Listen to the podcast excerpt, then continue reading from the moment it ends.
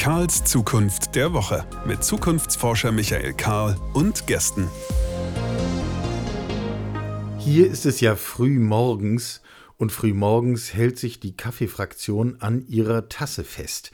Ähm, wir gehören so stark zur Kaffeefraktion. Hier hält man sich auch mittags, nachmittags und auch abends an der Kaffeetasse fest. Und ich hoffe, hier sind wir Brüder und Schwestern im Geiste und es geht Ihnen ganz ähnlich. Willkommen zurück, Karls Zukunft der Woche, Donnerstagmorgen. Jedenfalls, wenn Sie zu den frühen Hörern gehören. Und Folge 4 unseres Podcasts zu Fragen rund um Zukunft. Michael Karl ist mein Name, Zukunftsforscher mein Beruf. Und mir ist in den vergangenen Tagen äh, noch ein Gedanke aus der vorigen Woche, aus Folge 3 nachgegangen. Da hatten wir ein sehr interessantes Gespräch mit Martin Ruskowski, der Stimme für Smart Factory und äh, Fabriken der Zukunft, industrielle Arbeit der Zukunft in Deutschland, der sehr nachdrücklich gesagt hat, also bitte, wenn wir eine neue Fabrik bauen, mit Lichtschalter. Wir brauchen Menschen in dieser Fabrik und wir werden sie auch auf viele Jahre Sicht dort haben. Allerdings in einer anderen Rolle. Und wenn wir sagen in einer anderen Rolle, dann übersetzen wir das logischerweise als mit anderen notwendigen Kompetenzen. Wir müssen etwas anderes können und dafür müssen wir etwas anderes lernen. Und wenn ich ehrlich bin, der Gedanke, der mir nachging, war, warum sehen wir diese Debatte nicht? Warum gibt es keine Debatte darüber, was wir eigentlich miteinander an Inhalten entwickeln müssen, an Kompetenzen erwerben müssen, lernen müssen, um relevante Teile unserer Arbeitswelt äh, fit für die Zukunft zu machen und ihnen eine Perspektive zu geben. Gute Frage, bleiben wir dran, lässt mich nicht ganz los. Folge 3 finden Sie ebenso wie Folge 2, wie Folge 1, wie jede Menge Material auf karls-zukunft.de. Dort gibt es auch die Möglichkeit, unsere Arbeit zu unterstützen. Sie wissen, wir haben uns entschieden, alle unsere Dinge, die wir bedenken, ausarbeiten, entwickeln, untersuchen, beforschen, öffentlich zu machen, auf dieses Portal zu stellen. Äh, kommen Sie in den Kreis der Unterstützer zurück. Das geht über Steady, ist furchtbar einfach, kann man direkt auf der Seite machen. Und äh, dann haben Sie unlimitierten Zugriff auf alle diese Dinge. Und für diejenigen, die jetzt schon dabei sind, ich kann immer nur wieder sagen, Danke für die Unterstützung. Eine neue Woche, eine neue Zukunft. Was machen wir heute? Wir werden uns heute auch hier im Podcast mit der Krise und der Pandemie beschäftigen. Was soll's? Wir kommen sowieso nicht um das Thema drumherum. Die Zahlen steigen überall. Aus irgendeinem merkwürdigen Grund zwar hier in Leipzig bei uns nicht, aber ähm, ich kenne zwar einerseits keinen, der Corona-positiv ist. Das ist anders in anderen Regionen, wie wir alle wissen. Ähm, andererseits glaube ich auch keine Sekunde daran, dass es daran liegt, dass wir hier in Leipzig nun irgendwie vernünftiger sind oder umsichtiger oder besser im Kollektiv. Äh, wahrscheinlich ist das einfach eine Laune des Schicksals oder Zufall. Wie auch immer, es beschäftigt uns gesellschaftlich und auf allen Ebenen und ich würde gerne ein bisschen darüber nachdenken, was eigentlich aus Sicht der Zukunftsforschung dazu zu sagen ist. Und dann sollten wir das weiter vertiefen und werden es weiter vertiefen, indem wir nach der Krise und der Kultur fragen, die ja schon während der ersten Welle ziemlich auf der Strecke geblieben ist. Dazu haben wir ein hochinteressantes Gespräch gleich. Und dann kurzer Blick in die tägliche Arbeit unseres Instituts. Wir sind im Moment sehr intensiv mit Themen rund um Versicherung beschäftigt und da fällt so das eine oder andere ab, was sich bei mir angestaut hat. Das muss mal raus, auch in dieser Woche. Sprechen wir also über die Krise. Sprechen wir nicht über Zahlen, die gehen überall hoch, wissen wir, hier in Leipzig nicht, keiner weiß richtig warum, aber national gehen sie natürlich äh, überall hoch und wir haben alle mit den Konsequenzen zu tun. Sprechen wir auch nicht über Medizin. Äh, wer dazu Fragen hat, der höre sich den Podcast von Herrn Drosten an, da werden alle Fragen umfassend beantwortet. Besser kann man das gar nicht sagen, da gibt es auch gar nichts zu ergänzen. Ähm, sprechen wir auch nicht über die unmittelbaren gesellschaftlichen Folgen. Kleine Anekdote, ich habe gestern nach vielen Bahnfahrten es zum ersten Mal erlebt, vier Stunden Bahnfahrt quer durchs Land, dass kein einziger um mich herum seine Maske irgendwie am Kinn, über die Augen oder äh, an den Füßen getragen hat, sondern sich ganz schlicht alle an die Vorgaben gehalten haben, die halt für alle gelten, die mit der Bahn fahren wollen. Das war schon fast surreal, das so zu erleben. Was aber ist aus Sicht der Zukunftsforschung zum Thema Krise zu sagen? Wir, äh, kleiner Rückblick, knappes Jahr her, noch nicht mal ganz, haben wir hier intern gesessen, haben die Aussichten auf die 20er Jahre diskutiert und die These entwickelt, was auf uns zukommt, ist das Jahrzehnt der Krisen. Und damit meinen wir keine virusinduzierte Krise, äh, das hatten wir selbstverständlich nicht im Blick und diese Ausmaße schon gar nicht. Aber einige Krisen, die wir in diesem Jahrzehnt miteinander erleben werden, sind das kann man, glaube ich, mit Fug und Recht vorhersagen, jetzt schon absehbar. Und äh, das ist natürlich keine abschließende Aufzählung, aber mindestens drei große kennen wir und jede dieser Krisen hat das Potenzial, die Fragen von Gesellschaft, von Wirtschaft und durchaus auch von persönlicher Existenz wirklich grundlegend in Frage zu stellen, die Bausteine auseinanderzunehmen und uns in die Situation zu bringen, die Dinge wieder neu zusammenzusetzen. Und genau das ist ja der Sinn von Zukunftsforschung, dass wir uns mit genau diesen Fragen vorab schon mal beschäftigen. Was also sind die drei, von denen wir ausgehen, dass wir sie kennen? Das eine ist das Thema Arbeit. Die Arbeitskrise wird die 20er Jahre massiv prägen. Stichworte, ähm, Arbeit geht uns in Masse aus, Menschen arbeiten immer weniger, die, natürlich verändern sich die Professionen, die Kompetenzen, aber ähm, wir werden schlicht mit der Situation konfrontiert sein, dass es gar nicht mehr genug Arbeit gibt, mit der wir uns alle den ganzen lieben langen Tag beschäftigen können.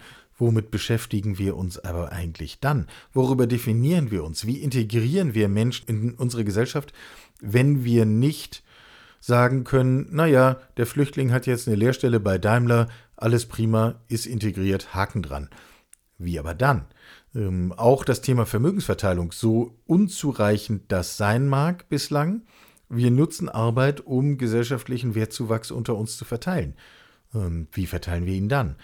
Wir kommen ganz schnell zu wirklich grundlegenden Fragen. Zweite Krise nach der Arbeit, die demografische Krise. Bitte reden wir nie wieder vom demografischen Wandel. Das ist ein aus meiner Sicht hoch euphemistischer Begriff, der der Dramatik, über die wir hier zu reden haben, in keiner Weise gerecht wird.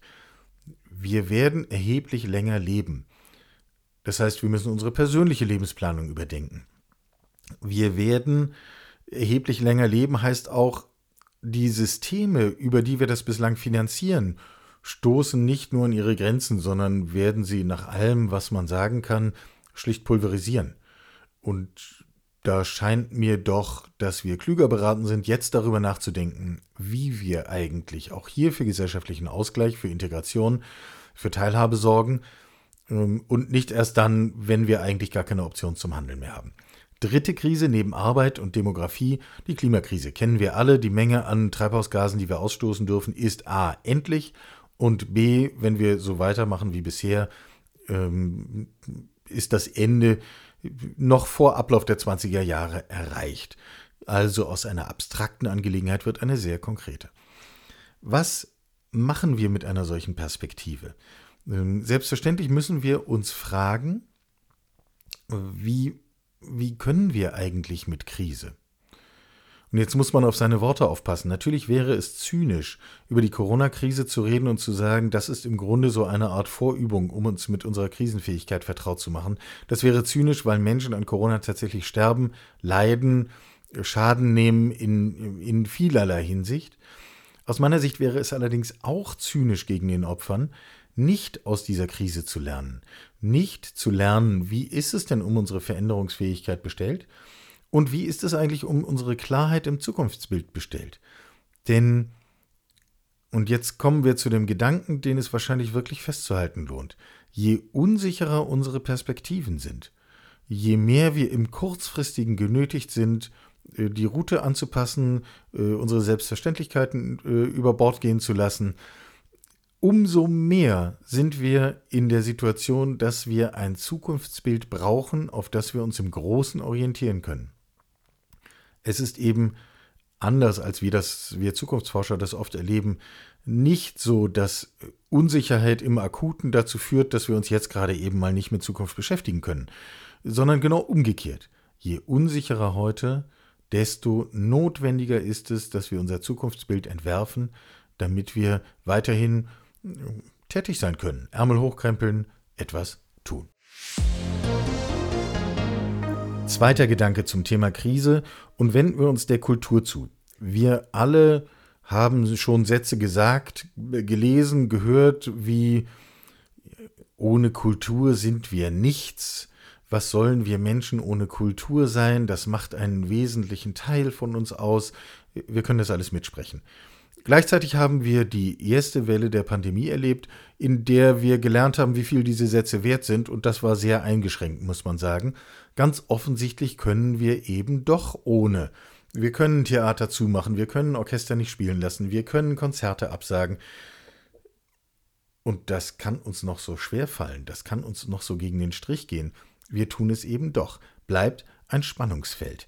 Ähm, und in diesem Spannungsfeld, da müssen wir, glaube ich, etwas tiefer bohren, weil wir müssen für uns nochmal klarstellen, gerade angesichts der zweiten Welle, was ist es denn eigentlich, was uns hier durch die Lappen geht, durch die Finger rinnt, was uns dann tatsächlich fehlt, wo wir vielleicht unser eigenes Menschsein ein Stück mutwillig einschränken. Ich möchte das besprechen mit jemandem, der mir über viele Jahre ans Herz gewachsen ist, Christoph Poppen. Christoph Poppen ist Dirigent und Geiger. Und jetzt könnte man, wie das so ist, bei, bei erfolgreichen und tätigen Musikern eine lange Liste verlesen von Orchestern, mit denen er gearbeitet hat, Funktionen, die er hatte, also nur um mal so ein paar Schlaglichter zu geben. Münchner Kammerorchester wäre eins, was man gut in Verbindung mit ihm googeln könnte oder bei Spotify eingeben könnte. Er ist Professor an der Münchner Hochschule für Musik. Er ist äh, Gründer eines eigenen Musikfestivals in Marvao in Portugal. Er hat lange den ARD-Musikwettbewerb geleitet. Und, also, die Liste ist lang, machen wir jetzt nicht. Wo haben ihn, wir ihn erreicht? Wir haben ihn erreicht in einem Hotelzimmer in Hongkong. Dort ist er äh, Principal Guest Conductor der Hongkong Sinfonietta. Und um ein einziges Konzert mit diesem Orchester zu spielen, muss eben der Dirigent von Europa aus anreisen, vom Flughafen aus direkt ins Hotel und 14 Tage pauschal in Quarantäne. Und in dieser Quarantäne haben wir ihn erreicht. Bitte ein bisschen um Verständnis für die Tonqualität. Man hört das so ein bisschen, das geht über das Hotel-WLAN ähm, leicht eingeschränkt, aber ich glaube, äh, man kann dem Ganzen gut folgen. Und ich habe ihn zunächst gefragt, wie, wie macht man das eigentlich? 14 Tage sitzt er im Hotelzimmer, darf nicht raus, darf kein Fenster aufmachen, trägt ein Armband, was realisieren würde, wenn er rausginge und darauf stehen unmittelbar sechs Monate Haft. Ja, wie, Christoph, bleibt man dabei Sinnen? Wie macht man das in Quarantäne? Also ich glaube, das Entscheidende, und das ist bei mir zum Glück gelungen, ist die geistige Vorbereitung. Und ich hatte dasselbe ja schon zwei Wochen in Korea im August und habe es jetzt hier in Hongkong ähm, und habe das für mich so gelöst und das hat wirklich jetzt beide Male gut funktioniert. Äh, bisher zumindest, ich habe jetzt noch drei Tage, aber die werde ich auch noch durchstehen. Ähm, indem ich mir einfach sehr viel Arbeit mitgenommen habe. Ich habe äh, viel, viel, viel, viel Online-Korrespondenz. Ich habe Berge von Büchern ich habe äh, stapelweise Partituren und ich habe auch meine Geige dabei. Ich habe wirklich jeden Tag hier geübt ähm, und äh, muss sagen, dass ich auf diese Weise immer das Gefühl hatte, wenn der Tag vorbei war, ähm, dass ich eigentlich doch noch nicht alles geschafft hatte, was ich mir vorgenommen hatte. Und insofern nie diese Lehre aufkam, dass ich habe mir nie die Frage stellen muss, was mache ich denn jetzt mit dieser vielen Zeit? Und ähm, das kann ich nur jedem empfehlen, der in eine ähnliche Situation kommen sollte. Dann endet deine Quarantäne, ähm, dann gehst du in äh, Proben und Vorbereitungen und spielst ein großes Konzert der erste internationale Künstler seit vielen Monaten, der das in Hongkong tut. Und dann ist dieses Konzert am Schluss ein Konzert ohne Publikum.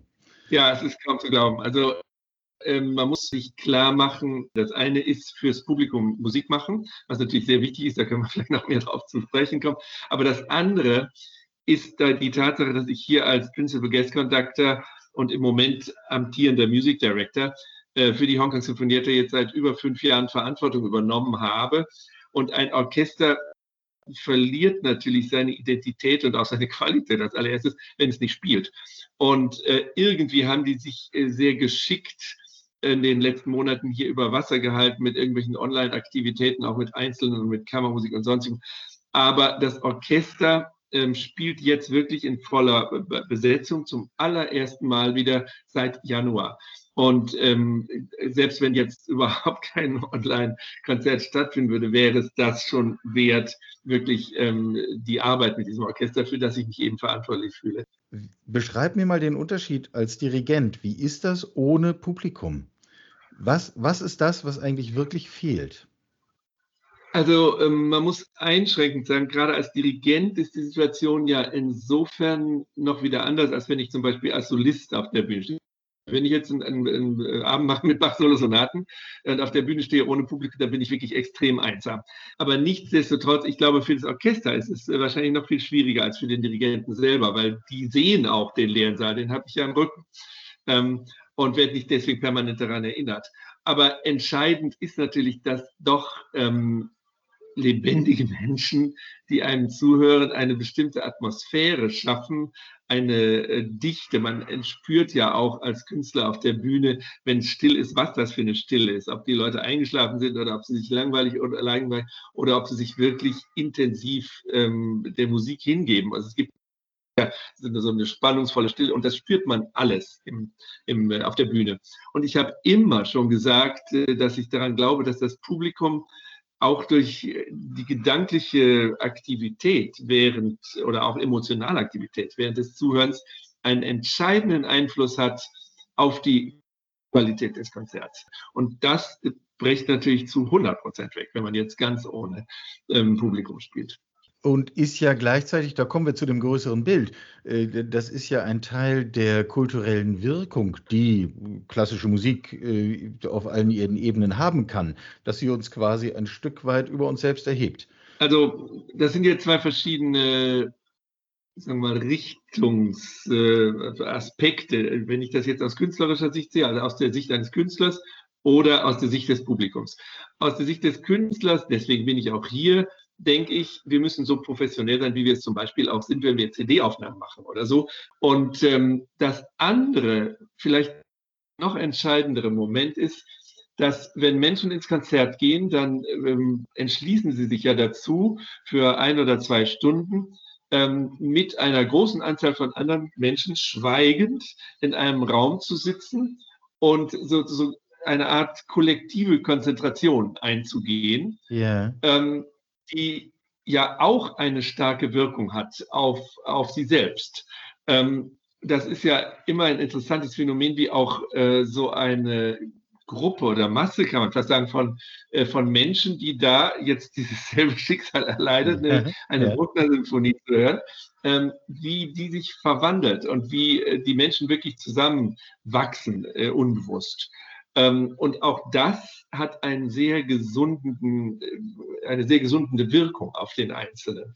Ähm, vergleichbar vielleicht mit Leuten, die das ähm, aus religiösen Zusammenhängen kennen, aus liturgischen Zusammenhängen, egal in welcher Religion, ja. Ja. wo man ja auch äh, in der Gemeinschaft zusammenkommt, um diese Dinge zu erleben. Und auch das, dieses Phänomen, fällt ja auch weg. Also ähm, wenn ich da jetzt bei meinem Vergleich bleibe, auch das ist ein großer Unterschied, wenn ich irgend, keine Ahnung, im Florentiner Dom einen Gottesdienst live ja. erlebe oder wenn ich denselben Gottesdienst einfach auf meinem Laptop mitverfolge. Selbst wenn man da in Großaufnahme manche Dinge sehen kann, ähm, äh, auch beim Symphonieorchester, die man so nicht mitbekommt, wenn man im Saal sitzt. Aber das emotionale Erlebnis ist doch ein ganz anderes. Und ich glaube, dass die Menschen die wirklich Hunger haben nach Musik, und das sind viele, ähm, die werden so schnell wie möglich wieder in die wirklichen Konzerte kommen. Und äh, damit wird auch ähm, die Musikwelt also hoffentlich bald wieder zu einem wirklichen Leben kommen. Ja, ähm, äh, da gäbe es jetzt viele Stränge, die wir von da aufnehmen könnten. Ich würde aber gerne nochmal in Richtung der, der Zukunftsperspektive fragen. Wie viel Geduld haben wir denn? Ähm, wie viel Geduld haben Menschen denn äh, zu sagen, das warte ich jetzt noch ab und dann gehe ich wieder in den musikalischen Betrieb, in den Kulturbetrieb, kann man für Theater ja genauso sagen, äh, wie wir ihn von früher kennen.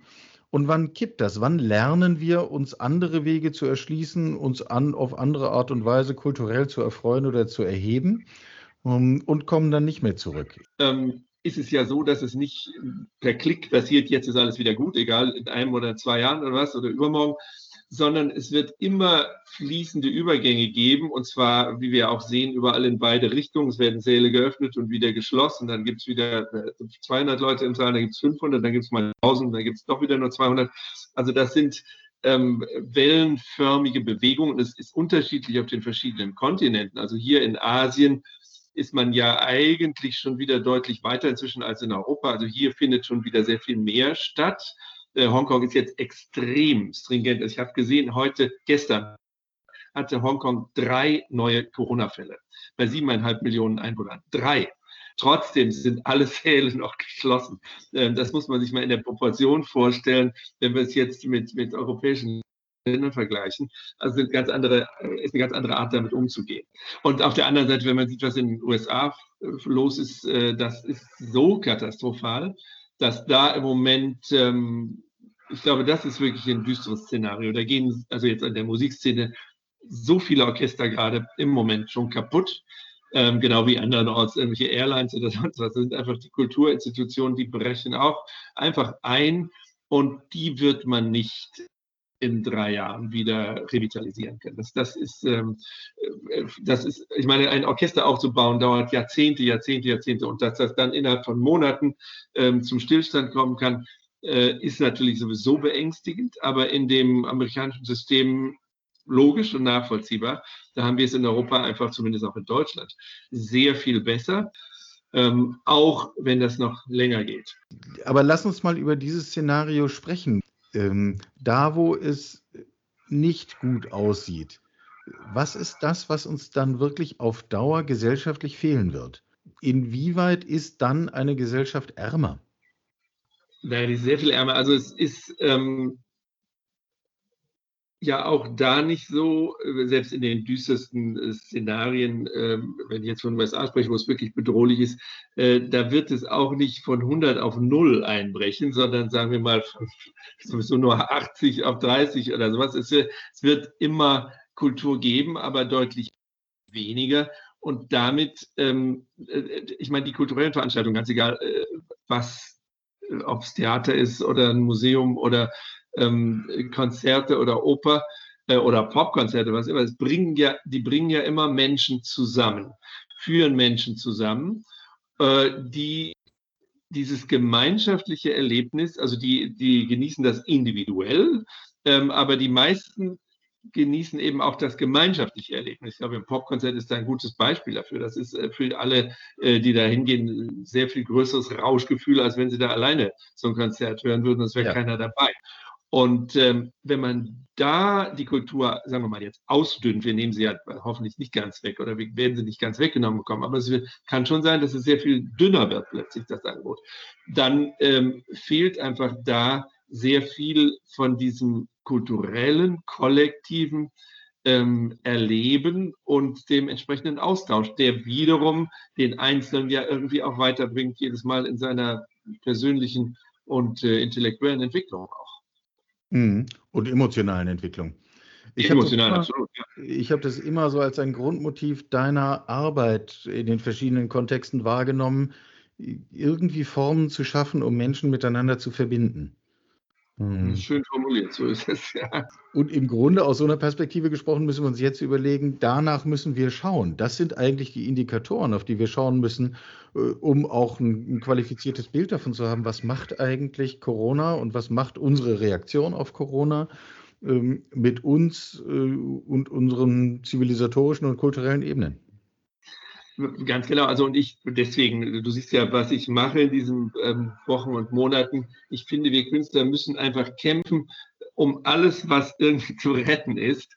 Ähm, um ein Beispiel zu geben, wir mussten ja das große Festival, Festival in Portugal äh, logischerweise auch um ein Jahr verschieben.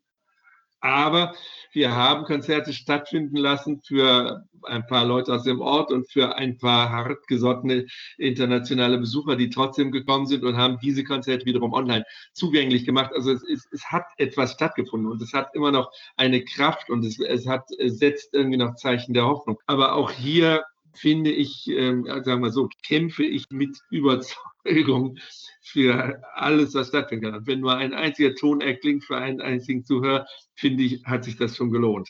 Und äh, sozusagen dieser Faden, der darf einfach nicht abreißen. Und wenn wir das weiterführen, wird das auch, das ist wie, wie so, ein, so ein, es gibt ja diese Flüsse, die irgendwann plötzlich unter der Erde sinken, aber dann ja. doch wieder auftauchen und dann äh, plötzlich wieder zu reißenden Strömen werden. Also man darf nur es nicht wirklich abreißen lassen. Und das ist, glaube ich, im Moment unsere Aufgabe.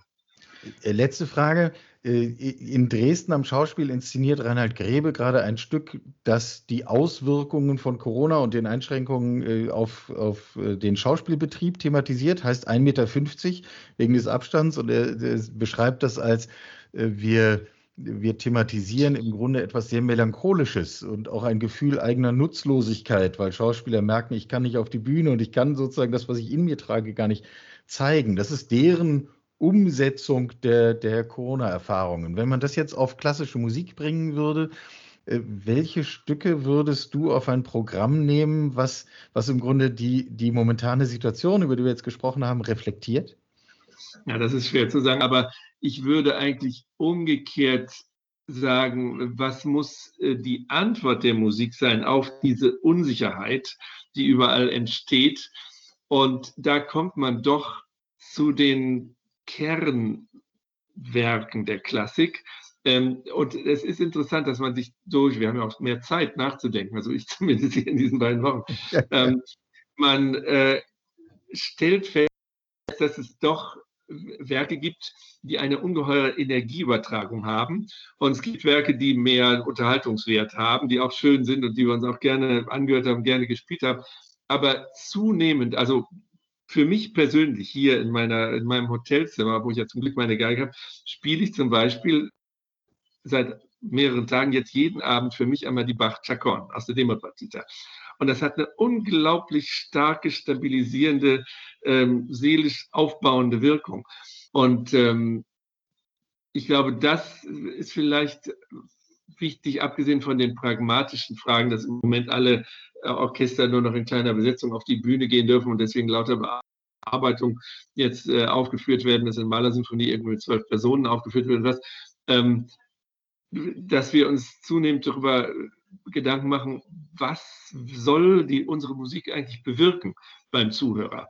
Ähm, und äh, das finde ich eigentlich eine sehr sinnvolle Herausforderung der augenblicklichen Zeit, dass wir einfach gezwungen sind, in vielerlei Hinsicht äh, mehr nachzudenken, als wir es vielleicht bisher getan haben. Vielen Dank. Äh, viel, ich danke dir. Äh, äh, viel Erfolg für, die, äh, für das Vollbringen der Quarantäne und dann äh, für ein Konzert, wo wir es nicht abreißen lassen, auch wenn kein Publikum im Raum sitzt. Genau. Vielen, vielen Dank. Von Hongkong zurück nach Leipzig in unser Institut, an die Werkbank, ins Labor sozusagen. Ich hatte am Anfang schon kurz erwähnt, wir arbeiten im Moment ziemlich intensiv an Fragen von äh, Versicherungen, äh, schreiben Texte, führen Interviews, recherchieren. Ähm, und da ist im, im Team ganz viel Interessantes entstanden, ganz viel Interessantes aufgekommen. Und ganz nebenbei stößt man dabei eben auch auf Dinge, die man sich als Zukunftsforscher anschaut und sagt, also das könnt ihr doch nicht ernst meinen. Also wo man eigentlich wirklich die Hände über dem Kopf zusammenschlägt und sagt, hier steht zwar, dass sich Menschen von Rang und Namen dazu äußern, dies sei jetzt Zukunft von Versicherung. Und dann guckt man sich das an und denkt, also das ist ähm, alles, nur eben genau nicht das. Und je öfter man es liest, dann äh, komme ich zu dem Punkt, ich möchte das eigentlich, ich möchte das nie wieder lesen, dass diese Dinge irgendetwas mit einer positiven Zukunft von Versicherungsunternehmen zu tun haben sollen. Das wird durch Wiederholen nicht wahrer. Und Entschuldigung, wenn das jetzt so klingt, ich muss mich da tatsächlich auch einfach ein bisschen aufregen. Also, äh, ich habe einfach mal drei Dinge hier rausgesucht, um mal zu illustrieren, womit wir es dann auch so zu tun haben. Also, ein Punkt.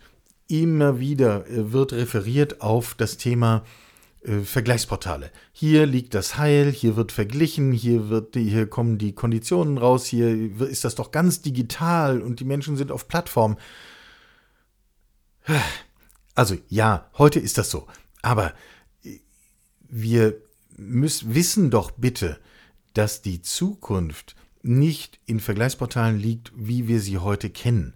Ähm, gibt eine Prognose von mir dazu Mitte des Jahrzehnts wird es kein einziges der heutigen Vergleichsportale in der heutigen Form mehr geben. Wozu auch?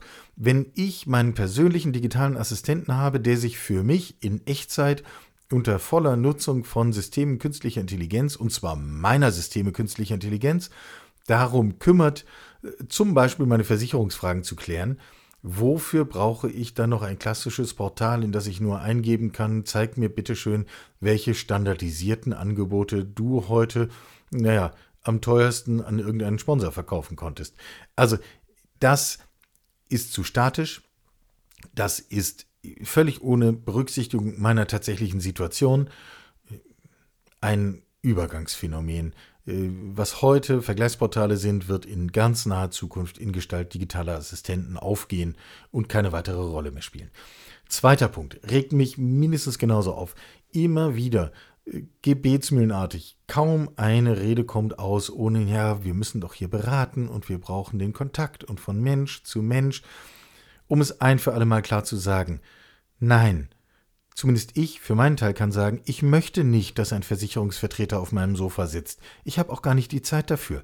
Und wenn ich mir überlege, wie unübersichtlich die Situation geworden ist, wie kleinteilig die Angebote werden, wie großen Wert ich darauf lege, und jetzt nicht nur ich persönlich, sondern ich als Kunde der Zukunft darauf lege, dass was immer mir angeboten wird, in hohem Maße Bezug nimmt auf meine Daten in Echtzeit, meine Daten prognostiziert und was auch immer ich ein Produkt erwerbe, und sei es eben eine Versicherung, sich adaptiv darauf einzustellen vermag. Ja, wie soll ich denn glauben, dass ein Mensch, der halt zufällig für meinen Bezirk zuständig ist, das im Blick hat, das überblicken kann? Das kann kein Mensch überblicken.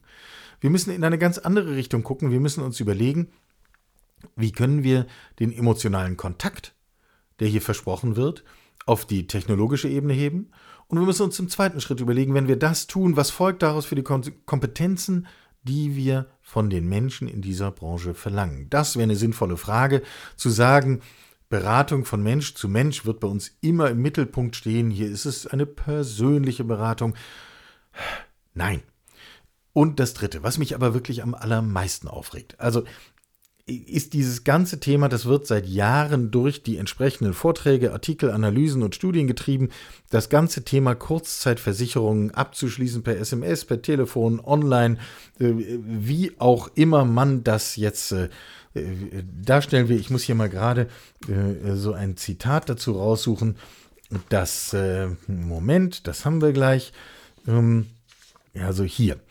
Ähm, Zitat aus einer aktuellen Publikation eines namhaften IT-Hauses, Überschrift die Versicherung auf Knopfdruck, und, und davon gibt es wirklich kiloweise, da steht eben, Angenommen, ein Mountainbiker, der sich mit seinem Rad downhill den Berg hinunterstürzen will, bekommt plötzlich leichte Zweifel, dass alles gut geht und er unversehrt im Tal ankommt.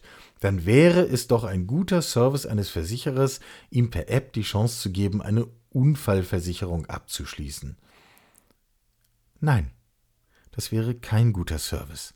Ein guter Service wäre es, diesem Mountainbiker entweder zu sagen, fahr da nicht runter, oder noch besser, diesem Mountainbiker zu sagen, welche Kompetenzen er erwerben muss, damit er da runterfahren kann und ihm nichts passiert. Dann hat er den Spaß und es passiert ihm nichts. Das ist etwas anderes, als ihn sehenden Auges ich als Versicherer weiß, er wird sich gleich ein Bein brechen, ins Tal runterrasen zu lassen und ihm hinterher äh, einen Rechtsstreit ans Bein zu binden, weil ich die 5000 Euro Prämie aus der Unfallversicherung doch nicht auszahlen will. Das wäre kein guter Service. Die Frage solcher kurzfristigen Versicherungen auch am Skilift und was es nicht alles für Bilder gibt, wo entsteht denn da der Mehrwert?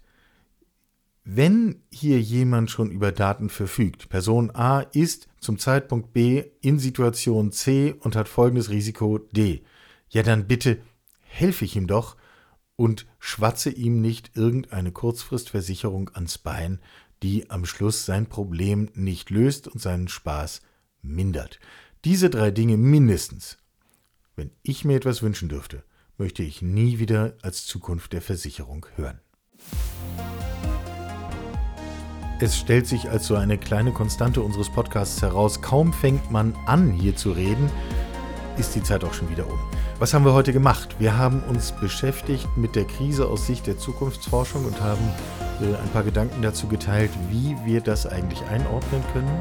Wir haben uns beschäftigt mit der Zukunft von Kultur in Zeiten der Krise und sind der Frage nachgegangen im Gespräch mit Christoph Poppen, was uns eigentlich fehlen würde. Und er hat sehr stark dafür plädiert, wir dürfen, egal was passiert, den Faden nicht abreißen lassen. Ein, persönliche Anmerkung, wie ich finde, sehr sympathischer Gedanke. Und wir haben uns zum dritten, ähm, naja, ich habe mir ein wenig Platz genommen, mich ein wenig darüber aufzuregen, was äh, immer wieder an Gedanken geteilt wird, wie die Zukunft von Versicherungen eigentlich wäre. Und wo ich glaube, das ist sie sicher nicht. So viel für heute. freue mich auf nächste Woche. Bleiben Sie gesund, kommen Sie wieder. Bis dahin. Tschüss. Sie hörten Karls Zukunft der Woche, ein Podcast aus dem Karl Institute for Human Future.